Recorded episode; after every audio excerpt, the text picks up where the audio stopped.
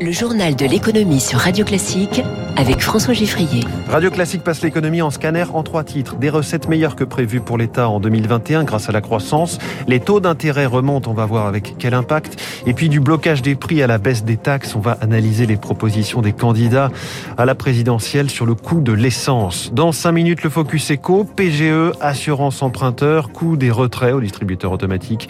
Nicolas Terry, patron du Crédit Mutuel et patron de la Fédération bancaire française, avec nous à 6h. 45 Radio classique. Journal de l'économie qui démarre avec une moins mauvaise nouvelle que prévu. C'est dans les échos que le ministre des Comptes publics euh, communique ce matin. Bonjour Éric Mauban. Bonjour François, bonjour à tous. On ne parlera pas de cagnotte, mais les recettes de l'État dépassent de près de 20 milliards les prévisions, annonce Olivier Dussopt. Voilà, c'est mieux que prévu du fait d'une croissance économique plus vigoureuse qu'anticipée. La contribution des entreprises via l'impôt sur les sociétés a dégagé 10 milliards d'euros de plus que la prévision inscrite dans la loi de finances rectificative du mois d'octobre. Ce surplus de recettes sera entièrement affecté à la réduction du déficit public. Cela devrait se voir dès la fin mars dans les chiffres de l'année 2021 qui seront publiés par l'INSEE. Notez également que selon Olivier Dussopt, le taux d'endettement devrait ressortir entre 113 et 115 du PIB. C'est en dessous de la prévision du gouvernement qui était de 115,3%.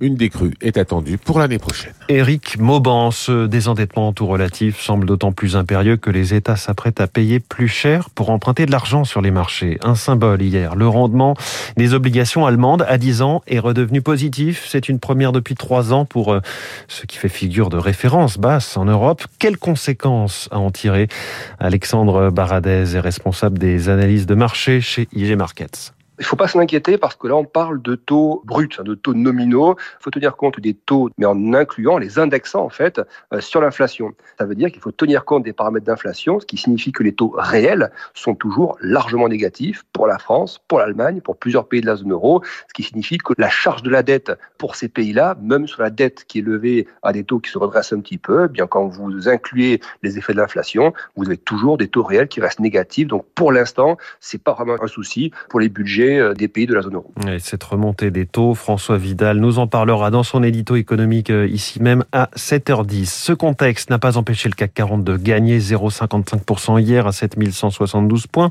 Wall Street en revanche a fini dans le rouge, Dow Jones moins 0,96, Nasdaq moins 1,15%. Du côté du Japon, le Nikkei est en ce moment en nette augmentation, en nette progression, plus 1,40%. Il est 6h41, c'est l'un des thèmes majeurs du moment, le pouvoir d'achat. Tous les candidats en parlent, côté salaire, mais aussi côté dépenses, avec les yeux rivés sur les prix des carburants. Le diesel a franchi la barre d'un euro soixante le litre. Alors si du côté du gouvernement, l'arme de l'indemnité inflation, le virement de 100 euros, a déjà été utilisé une première fois, les prétendants à l'Elysée rivalisent de propositions pour contenir la hausse. Bonjour Émilie Vallès. Bonjour François, bonjour à tous. L'arme fiscale est notamment mise en avant. Pour Anne Hidalgo et Marine Le Pen, il faut tout simplement baisser la fiscalité, passer la TVA de 20 à 5,5% sur l'essence. Le X, c'est que cette mesure coûterait cher à l'État, pointent les experts. 10 centimes de moins sur un litre, c'est certes 5 euros en moyenne économisés sur un plein pour un automobiliste, mais c'est surtout 5 milliards de pertes de recettes fiscales. Pas l'idéal quand on cherche à réduire la dette publique. Autre proposition de Jean-Luc Mélenchon, cette fois bloquer les tarifs des carburants. C'est possible en cas de crise. La France l'a déjà fait en 1990 au début de la guerre du Golfe, mais les professionnels du secteur sont dubitatifs car le gouvernement n'a pas la main sur les prix pétroliers internationaux. Quant à la marge des distributeurs, elle est seulement de 1 centime. L'impact serait donc minime. Alors Valérie Pécresse avance, elle, une autre proposition sur les frais réels que déclarent les Français qui utilisent leur voiture pour aller travailler. L'idée de la candidate LR est en fait de réviser à la hausse le barème fiscal de l'indemnité kilométrique, ce qui permettrait aux Français de payer moins d'impôts sur le revenu, mais cela ne touchera que les salariés qui optent pour les frais réels, et surtout cela ne concernera pas les foyers les plus modestes qui ne sont pas imposables ni les retraités. Enfin, Éric Zemmour, lui, veut mettre les entreprises à contribution. Il souhaite que les employeurs aient l'obligation de rembourser la moitié des frais de carburant de leurs salariés qui utilisent la voiture pour aller travailler. Pas sûr que dans le contexte, les entreprises y soient favorables. En effet, l'éclairage d'Émilie Vallès pour Radio Classique. Hier, on avait cette confirmation à propos de l'énergie. Sans l'intervention de l'État, le tarif réglementé de l'électricité aurait augmenté de 44,5% pour les particuliers euh, au 1er février.